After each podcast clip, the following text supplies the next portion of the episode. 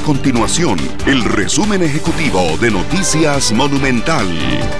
Hola, mi nombre es Alejandro Meléndez y estas son las informaciones más importantes del día en Noticias Monumental. El OIJ realizó cinco allanamientos en el cantón de Pocosí en los que detuvo a tres oficiales de la fuerza pública por aparente robo durante un operativo.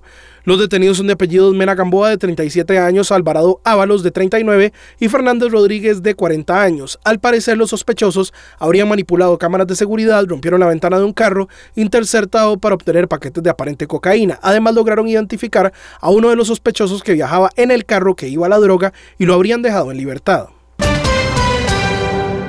La Dirección General de Migración y Extranjería contabiliza más de 10.000 rechazos a personas que pretendían ingresar a Costa Rica por vía aérea, terrestre o marítima. Eso significa al menos 42 denegatorias cada día.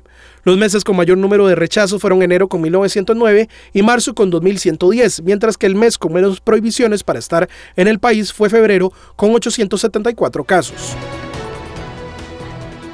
Estas y otras informaciones usted las puede encontrar en nuestro sitio web www.monumental.co.cr. Nuestro compromiso es mantener a Costa Rica informada.